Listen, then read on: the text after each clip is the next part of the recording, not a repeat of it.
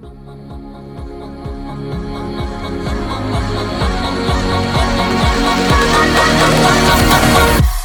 sé por qué dan tanto miedo nuestras tetas. Tetas Libres, un espacio radiofónico para hablar de feminismo y justicia social. donde darán mucho miedo nuestras tetas. Conducido por Ana Mata del Real Y Carmen Barrios Corredera.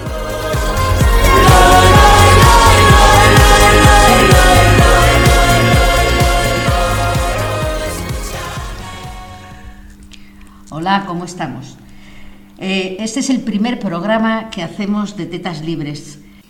Estamos las que vamos a llevar el programa, Carmen Barrios Y Ana Mata del Real. y bueno, y nos está ayudando Alberto en, en la técnica. Hoy la verdad es que es un programa muy interesante y que nos toca mucho eh, la fibra a Ana y a mí, porque tenemos aquí a dos mujeres del movimiento vecinal de Moratalaz.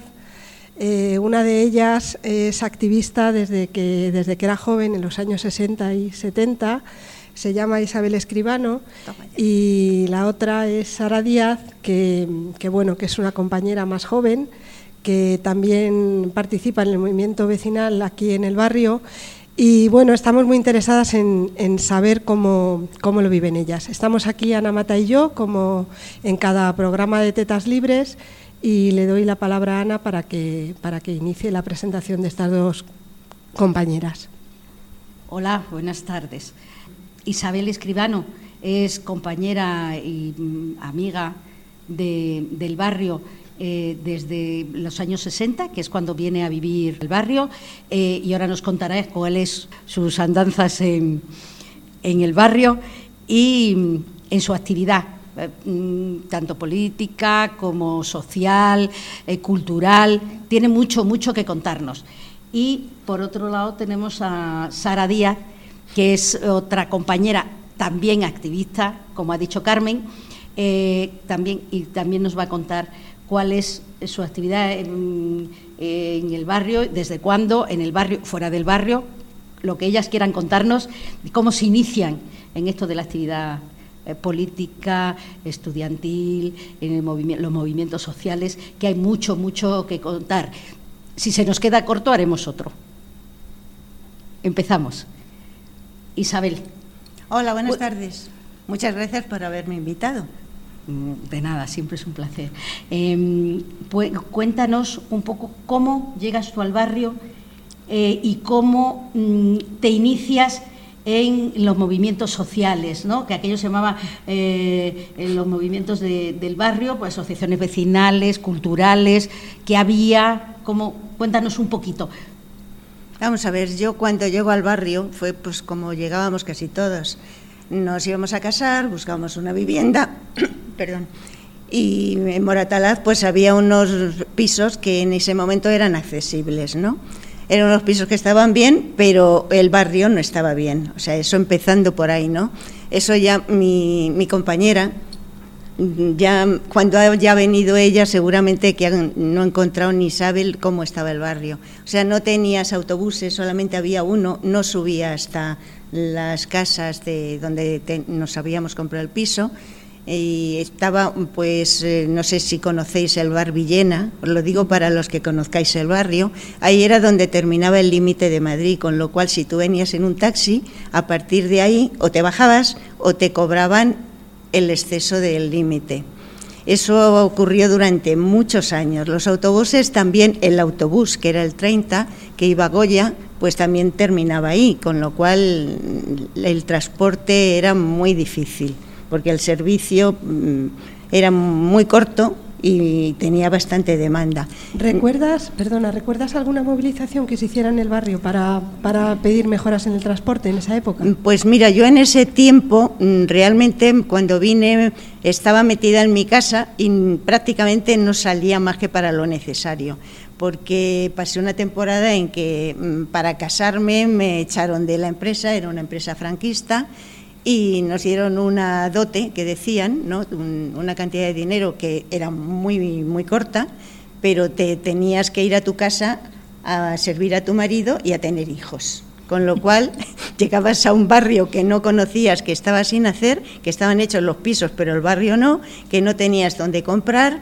eh, no tenías teléfono, no tenías nada, vamos, o sea que Además, era... tú venías de embajadores o de esa sí, zona, señora, ¿no? sí, yo venía de embajadores. con lo cual, de mucha porque vida. yo- hombre, claro, porque además yo he nacido en la calle más emblemática, en la calle del Oso, que ya sabéis que nuestro, nuestro escudo tiene un oso, ¿no? Pues en la calle del Oso. Y en, embaja- en embajadores, pues era una calle de muchísimo tráfico y de mucha vida y de mucho barrio. Aquí no había barrio. Luego ya al cabo de un tiempo empezaron a poner tiendecitas, pero, pero muy poco. Y luego unos años, un poco más tarde, lo que sí había era una furgoneta, era la furgoneta que iba al mercado de Doña Carlota, que está en Vallecas. Entonces te bajaban mm, gratis y luego comprabas ahí y con el papelito que te daban pagabas la vuelta. Ajá. ¿Mm? Pero, Y- ¿hicisteis alguna movilización para mejorar esas Yo en condiciones de ese momento, Carmen? en ese momento yo no estaba con ninguna, estaba sola, o sea, no tenía ninguna organización, porque además eh, mi marido se iba por la mañana y volvía por la tarde, a última hora, o sea, que estaba todo el día sola, apartada, sin teléfono, no sé, fue, un- fue dificilillo aquello. ¿Había, ¿Había escuelas, mm, eh, servicios sanitarios? Mm, Yo lo que tenía era un médico que habíamos hecho una contratación con un servicio médico antes de casarnos. Porque mi marido era muy preventivo, le decía por si acaso, por si acaso, por si acaso, muy previsor, muy previsor, por si acaso teníamos un médico, ¿no? Entonces había que bajar, pues, eh, pues, mm, no sé, había un trayecto, yo vivía en el polígono X, que ahora eso está muy arriba, ya no se conoce lo que es, al lado del polígono Y, que prácticamente es la calle Cañada, que es ahora, y, ahí tenías que bajar andando, y cuando tenías niños, yo afortunadamente no me hizo falta médico, pero con los niños sí que tenía que bajar. Pero no había médico. nada público. No había nada público. ¿Y las escuelas? Yo es que escuelas, como no necesitaba escuelas y no tenía nadie alrededor que conociera, pues no tenía ni idea. Eso tuvo que pasar un tiempo para que yo me rehiciera y que ya mm, empezara a tomar conciencia de todo esto, ¿no? Y pasaron, más bien pasaron unos añitos, no mucho, pero sí pasaron unos años. Y luego vinieron los hijos, el mismo trajín, cada vez más lío y más trajín, y seguir sin teléfono, hasta que pusieron el teléfono. Sí, aquello era, era muy duro, ¿eh? no te creas que no, era muy duro no tener teléfono. Y bueno, no sé, luego si queréis os cuento más cosas. Seguimos. Y tú, Sara, cuando tú te vienes al barrio que es el que ya es a, finales del de, el 17 o el 18, ¿no? Fue, que- ¿cómo te encuentras cómo te encuentras Moratalaz? Bueno, pues eh, yo evidentemente me encuentro ya un, un barrio hecho y de hecho vengo en una época muy buena porque en 2017, eh, bueno, pues era una época en, el- en la que en el Ayuntamiento de Madrid eh, pues gobernaba una candidatura de unidad popular llamada Ahora Madrid y que, bueno, que en ese momento permitía... eh, se abrió mucho y permitía muchos cauces de, participación ciudadana. ¿no? Entonces, eh, yo vengo precisamente a trabajar a Moratalaz en 2017 de dinamizadora de la participación ciudadana en un momento muy bonito, eh, porque era un momento en el que pues, se nos escuchaba bastante más que ahora las vecinas y vecinos del barrio. Fue un momento que, bueno, por ejemplo, centros sociales como la Salamandra pues estaban muy activos, ¿no? Eh, y fue un momento también en el que reivindicaciones históricas, que evidentemente no, no vienen de ese momento, sino de muchos años de lucha vecinal atrás, pero por ejemplo yo recuerdo unas de las primeras movilizaciones en las que participé en- aquí en Moratalaz fue la del metro de Pavones, que todavía no estaba, y bueno, y un poquito después pues se inauguró el metro de Pavones. Entonces, bueno, evidentemente mi, mi momento de venir al barrio fue muy posterior, pero sí que conozco parte de la historia que ha contado Isabel. eh, primero porque, bueno, en la asociación cultural donde yo participo, pues tenemos un proyecto de historia de Moratalaz, en la que, pues gracias a la asociación Avance, que nos ha cedido muchas fotos y mucha información, y bueno, gracias a los conocimientos sobre todo de Sergio, que es el, impulsor del proyecto, que es eh, bibliotecario, documentalista y sabe mucho de, de la historia del barrio, pues nos hace rutas, eh, visitas guiadas por el barrio en, en la que nos cuenta pues de estas cosas que estaba contando Isabel. Y yo además tengo la suerte de trabajar ahora en, bueno, en lo que era antes Fundación Ademo, que también es una entidad histórica del barrio, que sus fundadores también fueron parte en los años 70 de, ese movimiento vecinal. En este caso pues eran familias que se movilizaban a favor de de los derechos de sus hijos e hijas con discapacidad intelectual, que hasta ese momento habían estado prácticamente encerrados en sus casas. De hecho, es curioso que fueron eh, portal por portal de Moratalaz preguntando si había personas con discapacidad, porque no había ni censos en aquel momento. Y bueno, pues estar en contacto con otra gente me ha permitido conocer la historia del barrio y, bueno, y, luego cuando yo vine en 2017, pues ya eh, os conocía un poquito, conocía el movimiento de aquí, porque soy vecina de toda la vida de Ciudad Lineal, de la Lipa, que está aquí al lado. Entonces, pues bueno, quieras que no compartíamos algunos espacios. Tú además tenías también, en la universidad también tuviste un periodo de, actividad eh, política o, estudiantil, ¿no? De movilización estudiantil. Sí, yo, bueno, empecé a movilizarme, a militar más activamente en 2010 en la Juventud Comunista y en el movimiento estudiantil, en asociaciones universitarias. Eh, que luego no sé si recordáis que todo eso bueno derivó en un movimiento ya más amplio de todo Madrid que se llamó Juventud sin Futuro, que hizo una movilización previa al 15M eh, y fue un poco, digamos, eh, pues un poco una de las llamas o uno de los gérmenes de posteriormente el 15M. Entonces sí, yo estoy como muy orgullosa de esa etapa de militancia estudiantil, fue, fue muy bonita y además sentimos que sirvió para mucho porque, joder, todo lo que ha pasado, ¿no? Todo, todo el 15M y bueno, y también lo que ha traído posteriormente el 15M. Eh, yo después de la etapa esa así más estudiantil, con el 15M, cuando se descentraliza los barrios, pues ya me voy a una militancia más vecinal. También he sido vocal vecina en la Junta de Distrito de Ciudad Lineal, no aquí en Moratalaz. Y bueno, entonces me ha permitido conocer diferentes partes de, del activismo y bueno, que es positivo. Yo. Sara, ¿qué diferencia ves tú entre el periodo de Ahora Madrid en cuanto al cuidado que se tenía con el movimiento vecinal y con los movimientos sociales en los distritos para em, fomentar la participación ciudadana y el periodo actual. ¿Cómo lo ves? Bueno, pues, eh, pues diferencia toda. Yo además lo viví un poco desde dentro porque yo trabajaba en la Junta Municipal de Moratalaz cuando hubo el cambio de gobierno eh, y bueno, yo recuerdo que es que hasta físicamente, o sea, la Junta pasó de estar llena de carteles de colores, de un cubo atrapasueños de la mesa de educación. Recuerdo porque era muy simbólico lo del cubo atrapasueños, ¿no? que era para que los niños de los coles de Moratalaz y niñas eh, pusieran sus sueños y demás. ¿no? y bueno, y de la noche a la mañana pues con el cambio de gobierno yo vi cómo me empezaron a quitar esos carteles de, la Junta, de, mi oficina, de mi despacho, eh, desapareció una pancarta contra las violencias machistas, desapareció el Cuba Atrapasueños, o sea, fue como muy impactante hasta... hasta es, es que yo tengo un poco la sensación que es como si nos hubieran apagado la luz en el barrio. Total, sí, sí, sí. O sea, a, nivel práctico, desde luego, ¿no? Eh, yo, o sea, yo trabajaba en el foro local de Moratalaz, que era un, un órgano de participación ciudadana que con sus mm, defectos y posibles mejoras, eh, pero era, em, bueno, pues era eh, potenciar todas las posibilidades de, de participación, digamos, encauzándolas hacia una vía más institucional, ¿no? Era relacionar lo que ya se movía en la calle desde hace años con, venga, ¿cómo lo llevamos al ayuntamiento para que se haga realidad? y, y, bueno, y fue una época en la que había pues muchas mesas de diferentes temáticas donde los vecinos y vecinas podían hacer sus propuestas y donde además luego con con insistencia y quiero decir porque es difícil la, la, burocracia era difícil de, de solventar muchas veces no que no es todo bueno, las estructuras institucionales pues son complicadas, que también en una parte es lógico porque tienen que ser garantistas, ¿no? Y se tienen que cumplir una serie de requisitos, de periodos, de tal.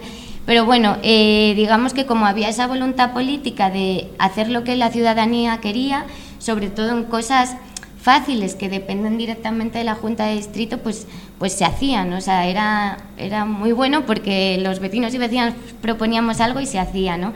Una cosa muy buena que de hecho afortunadamente ha perdurado, eh, creo que puede ser la única, es eh, la Feria del Libro y la Cultura de Moratalaz, que se hizo por primera vez gracias a la Mesa de Cultura del Foro Local y bueno, ha sido de las poquitas cosas que no, que no han eliminado. Cuando, como me preguntaba Carmen, cuando pues cambia el gobierno, eh, aparte de lo simbólico que he dicho, eh, de la pancarta y demás, pues bueno, eh, llega un decreto en el que dice que se carga en esa figura del Foro Local de Participación Ciudadana y bueno, y se ponen a redactar otro reglamento que aparte de tardar meses o incluso un año, o sea, hubo un tiempo que no tuvimos ningún mecanismo de participación pues cuando llega eh, es mucho más restrictivo. Ahora es un órgano que controlan los vocales vecinos de los partidos eh, políticos con representación municipal y bueno, y solo hay que ver el número de gente que participa o mm, las pocas propuestas que, que, se han hecho y sobre todo las pocas que se han aprobado y llevado a cabo para ver que pues ha sido un error cambiar de órgano. Isabel, ¿Tú em, ¿en qué, de qué luchas te acuerdas para, para conseguir el barrio que tenemos ahora? Bueno, yo es que me acuerdo que al principio, los primeros años, mm, yo me dediqué única y exclusivamente a mis tres hijos. Pues ya te digo que estaba sola todo el día.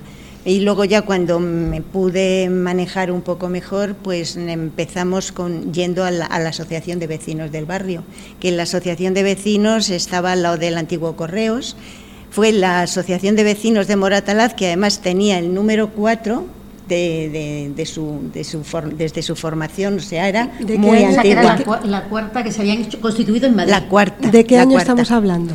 Pues no me acuerdo del año. Te, tendría que recurrir a Aproximadamente. papeles. No sé, hace mucho. Hace, hace sí, mucho. pero Sí, el- situarle antes los del- antes 70. del 70, ¿no? Sí, hombre, sí, sí. Antes del no, 70. no, antes del 70, No. pues no. No, no. En los años después, 70, al principio de los después, 70. después, después, sí, pero no sé, no se puedo, no sé qué, no me acuerdo qué año. No, es que tiene que Sí. ser posterior a los Sí, 70 es porque peor, no sí, estaban permitidas, claro, solamente claro, las, amas de, las de amas de hogar. Sí, claro, solo había la- las amas de casa. Solo había Solo había amas amas de de, hogar. amas de hogar, sí, sí, sí.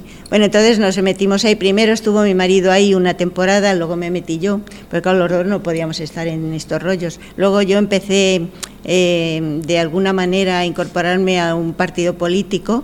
Y, y desde ahí es donde ya pude hacer alguna cosa más. Pero cuando estuve en la asociación yo me- y antes de estar yo, yo me acuerdo de las manifestaciones que se hicieron enormes, precisamente por el metro, y luego se hizo manifestación, no sé si algunos acordáis, de que había un microbús, el 9 que ese desapareció y que venía muy bien a la gente que el metro le, le quedaba lejos. Eso desapareció y, y nadie protestó, pues se quedó así. Luego, desde esa asociación de vecinos hubo otra lucha que fue tremenda porque Urbis, que era la dueña del barrio y del el negocio lo había hecho aquí, esto había sido un negocio montado, pues tenía todos sus... Que hubo mano de obra esclava. En Urbis al principio empieza con mano de obra esclava, con, con presos políticos. Mira, eso no lo sabía, Sí. ¿sí?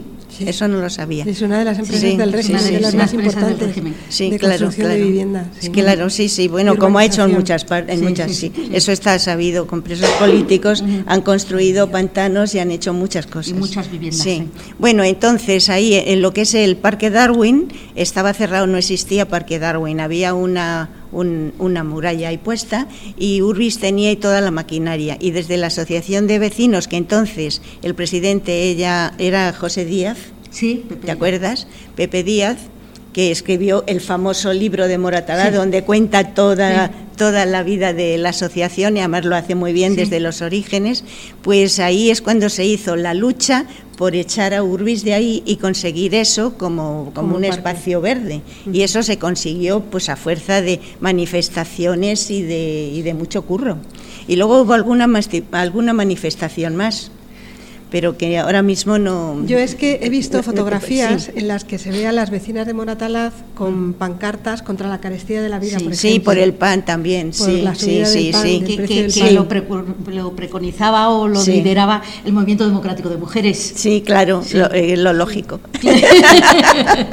Sí, sí, verdad, sí, sí. verdad. Y hubo una manifestación muy grande por la subida del pan, ¿no? Sí. También la que se que fue por Vinateros, que fue una Sí, de las mayores. una- se terminó pidiendo Sí. la amnistía para Sí. los presos políticos, Mm. pero también. Sí, bueno, ¿no? Aquello fue de las- tremendo. Yo, yo me acuerdo que la Asociación de Vecinos tenía una- un periódico también y yo conservo algún periódico de esos que, que se ve en esas manifestaciones. O sea, no sé, tengo todavía, eso es un recuerdo que me quedé yo con ello. Además que tengo la idea, sí, que creo que sí, que todavía lo tengo, en una en que iba, en que iba Luis, mi marido, iba adelante, sí, sí. Y yo iba siempre por detrás dando papeles y metiendo bulla. Y, pero bueno, eso de todas así. formas, vosotras dos ah, mm, tenéis una cosa en común y es lo de la transformación social a través de la cultura, ¿no? Mm, claro, Eh, eh, tú en una faceta y, y Sara en otra. Claro. Eh, Cuéntanos un poco de aquella asociación cultural magnífica que se montó y que montasteis entre tres, pero que tú eras una parte muy importante de mm, la Cortázar.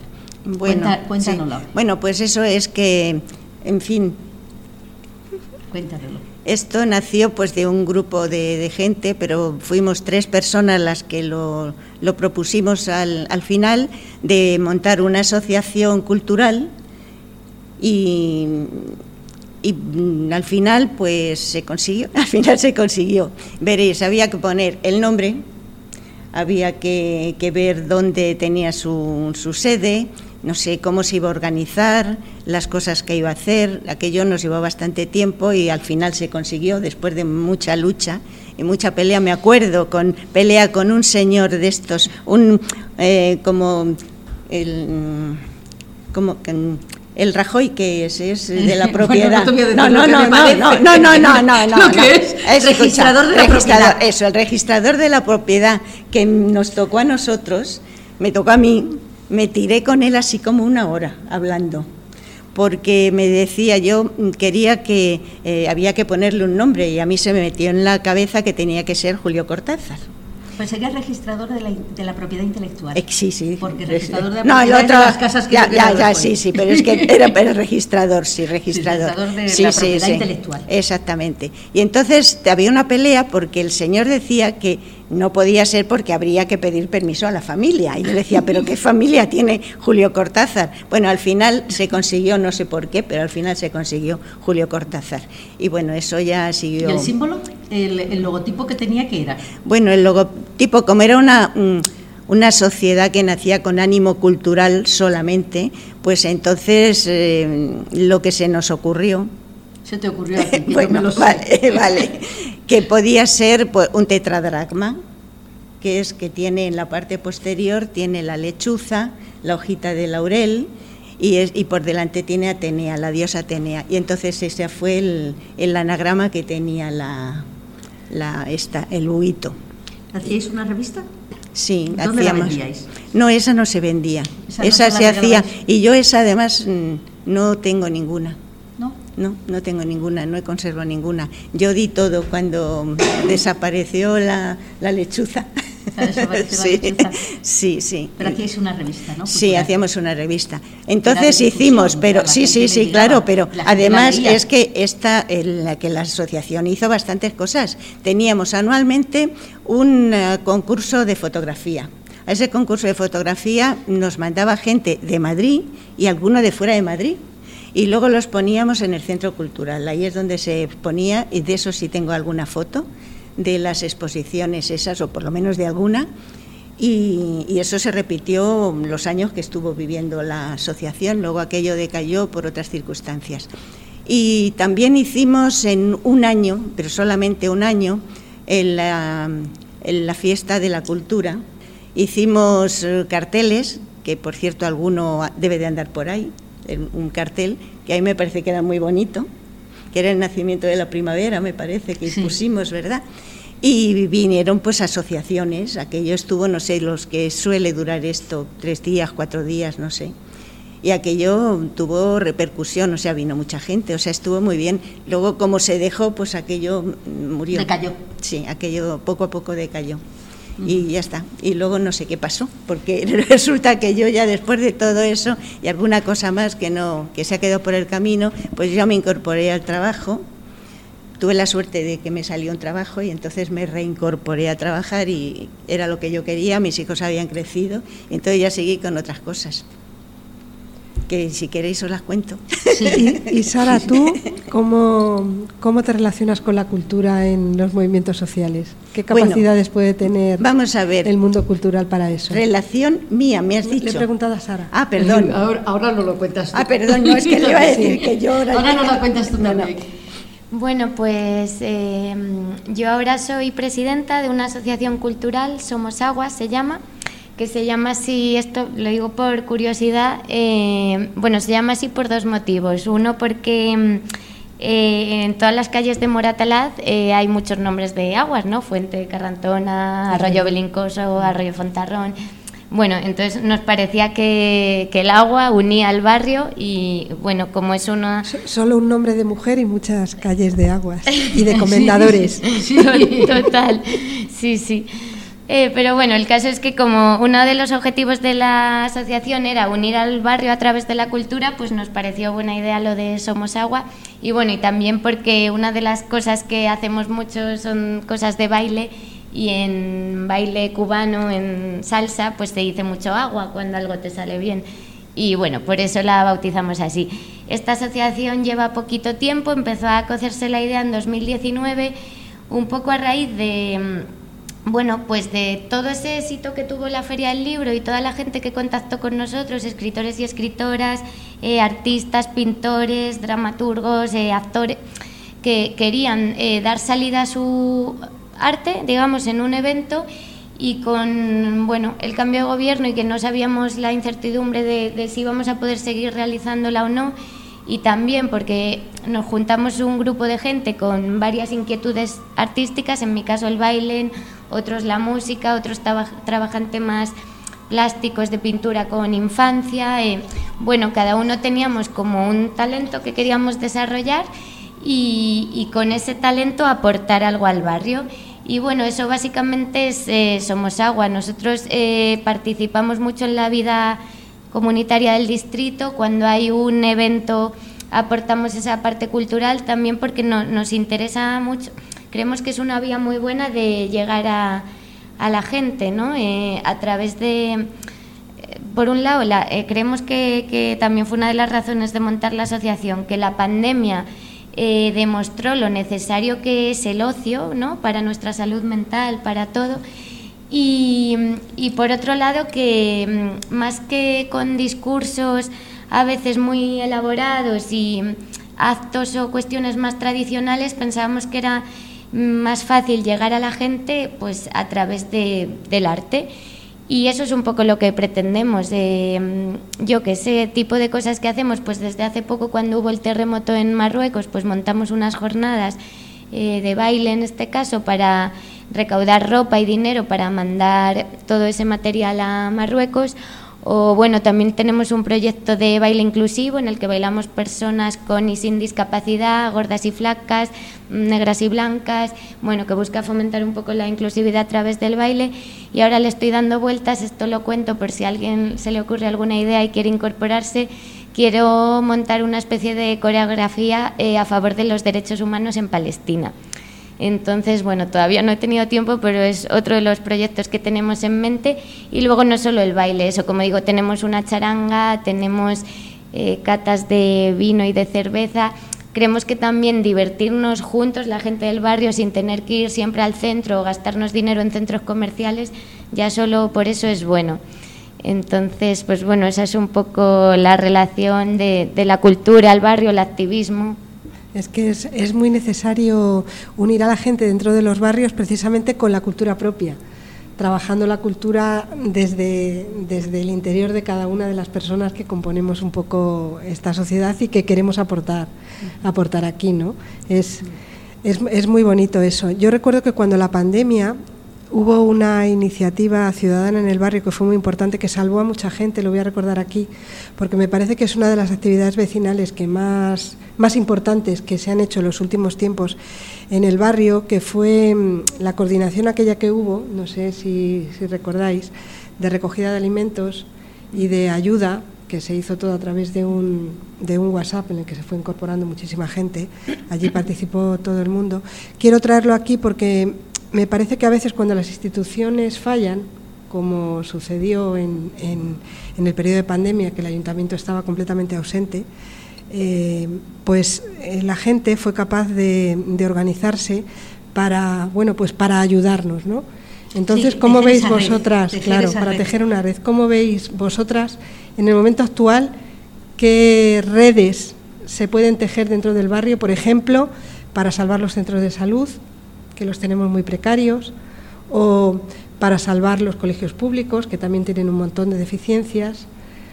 Y los cómo centros de mayores, ¿no? A mí hay una cosa los que centros me preocupa, de mayores. no sé, pero hay una cosa que preocupa no solamente los centros mayores, que hay tres en, en, en Moratalá, eh, que no haya ninguna residencia pública.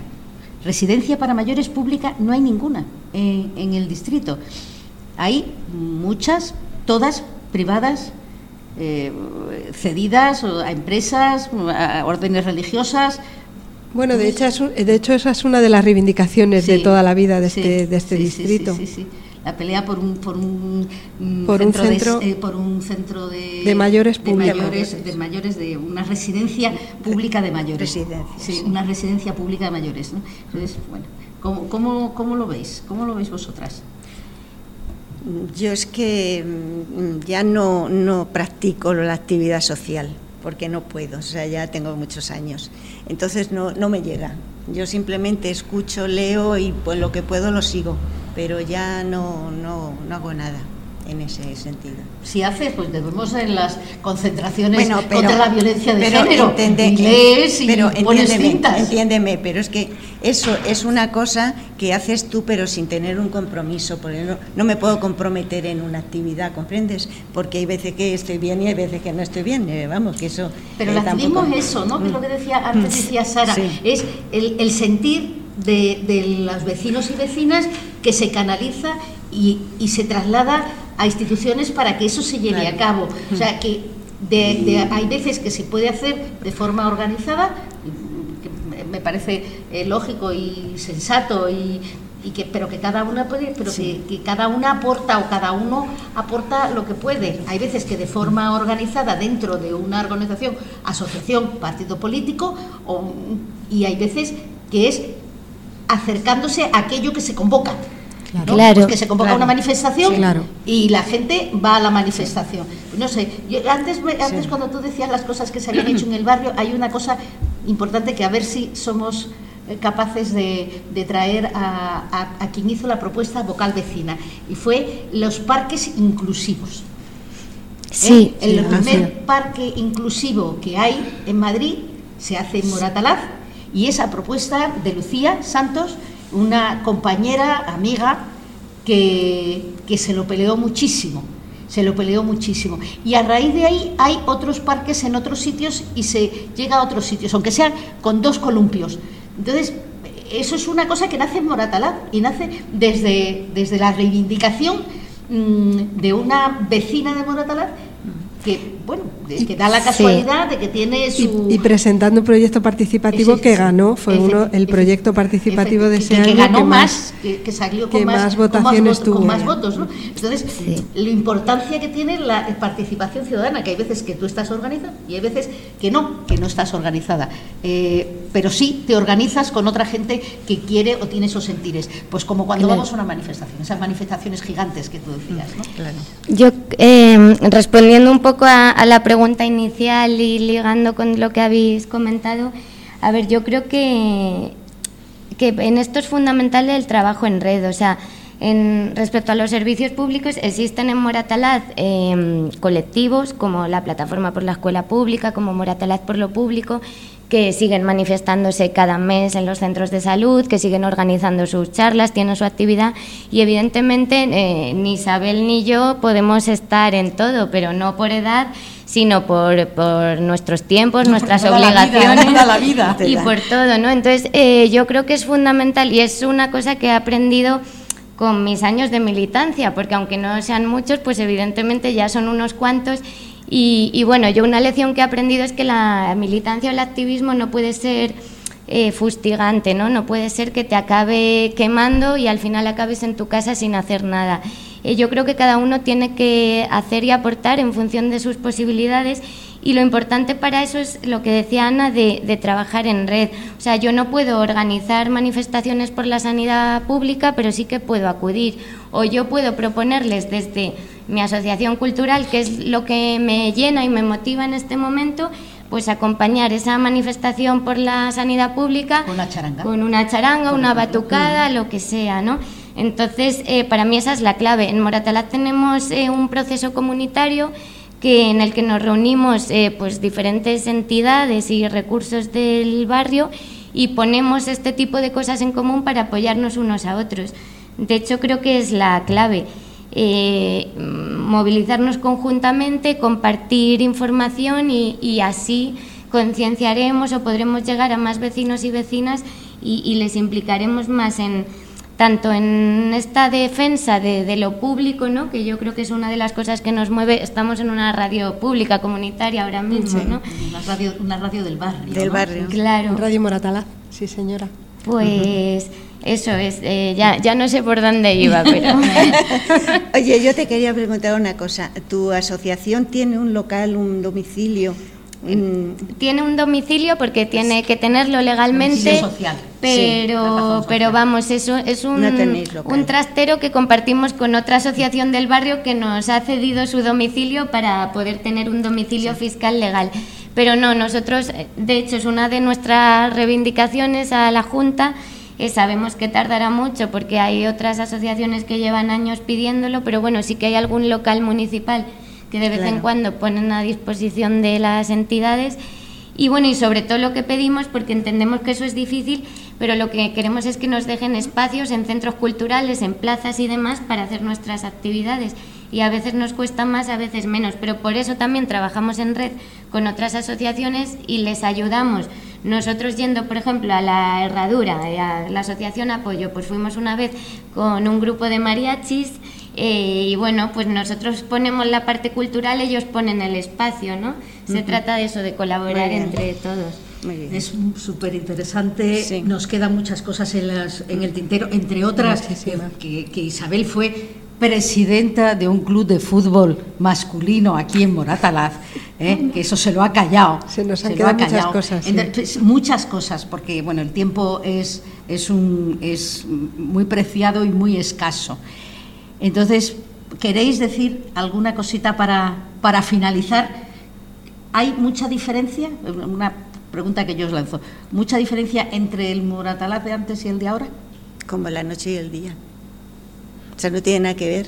Es una cosa que no estaba y, un barrio, que además es un barrio. Yo por lo menos en la zona donde vivo tengo mis vecinas, eh, yo hablo con ellas y voy a un sitio, a lo mejor le digo, ¿te vienes? vamos a no sé qué, mira no sé cuántos, o le mando un mensaje de algo que me han mandado que me parece que... Interesante. Sí, que puede llegar, ¿no? Pues eso sí, o sea que, pero que se ha cambiado. Aparte de eso, perdóname que yo quería decir una cosa que se me ha olvidado antes. Es una, algo que se le debe a la Asociación de Vecinos de Moratalaz que ya no existe, porque, en fin, también decayó porque los vecinos se aparece que tenían el barrio hecho y, la verdad es que, se, murió poco a poco y tuvimos que cerrar que gracias a la Asociación de Vecinos la Plaza del Encuentro se llama Plaza del Encuentro, porque no sé si sabéis, os recordáis que era la plaza de Pablo Garnica, que fue el que el banco que explotó todo el negocio de, la vivienda de la vivienda Moratalaz. Y se, se, hizo campaña, se pusieron nombres y al final se llegó a la conclusión de que como era el centro del barrio en ese momento ya ha crecido mucho, pues llamar la Plaza del Encuentro. ¿eh? Plaza del Encuentro es algo solidario, algo y eso fue de la Asociación de Vecinos de Moratalaz. Que luego se fusionó o se integró en, en, avance. Vamos a ver, es que cuando una asociación de este tipo desaparece, concretamente una asociación de vecinos, todo el, capital que tiene, lo mismo en efectivo que, de mobiliario, todo pasa a una asociación hermana. Entonces la nuestra fue la, la asociación de Avance, que pasamos también a los socios que teníamos. Luego ya algunos se han dado de baja, otros han seguido, eso ya ha sido cosa de ellos. Sí, sí. Pues muchísimas Yo gracias. Solo quería finalizar eh, eh, diciendo que bueno, yo no he visto el cambio es en, en infraestructuras, en parques, en todo lo que ha contado Isabel que, que, mm, ha vivido Moratalaz, porque llevo muy poquitos años. Pero vamos, yo vine en 2017 para trabajar y, y- y tanto me ha gustado Moratalaz que, que esa decisión de trabajar aquí me cambió la vida. De hecho, me compré una casa aquí y bueno, de hecho eh, no paro de hablar y defender a Moratalaz allí donde voy. Mi compañía de baile me tienen, siempre me llaman la alcaldesa de Moratalaz y digo yo que será que estoy haciendo algo bien, porque primero les estoy hablando de Moratalaz y luego les estoy hablando de, bueno, de activismo y de cosas sociales y por eso dicen lo de alcaldesa. Entonces yo muy orgullosa de mi barrio y encantada de estar aquí. Pues sí, a seguir haciendo barrio, ¿no? Y seguimos viéndonos. Muchas gracias a las dos. Muchas gracias. Gracias Y a vosotros. Ha sido una charla preciosa, Sí. la verdad. Han quedado, Gracias por invitarme. Bueno, hay- han quedado muchas Han quedado cosas, eso quiere cosas, decir que tenemos que volver a vernos. Nos ha quedado O sea, que alguna tenemos cosa que, más. que tenemos que repetir. ¿Vale? Sí. Muchísimas gracias. A. Muchas Nos gracias. a vemos. vosotros. En la próxima. Os emplazamos para el próximo programa de Tetas Libres. Hoy hemos tenido a Alberto López en, en la técnica y a Paula Huertes con la imagen. Muchas gracias. Muchas gracias. Hasta la próxima. No sé por qué dan tanto miedo nuestras Hasta aquí, Tetas Libres. Nos escuchamos en el próximo programa.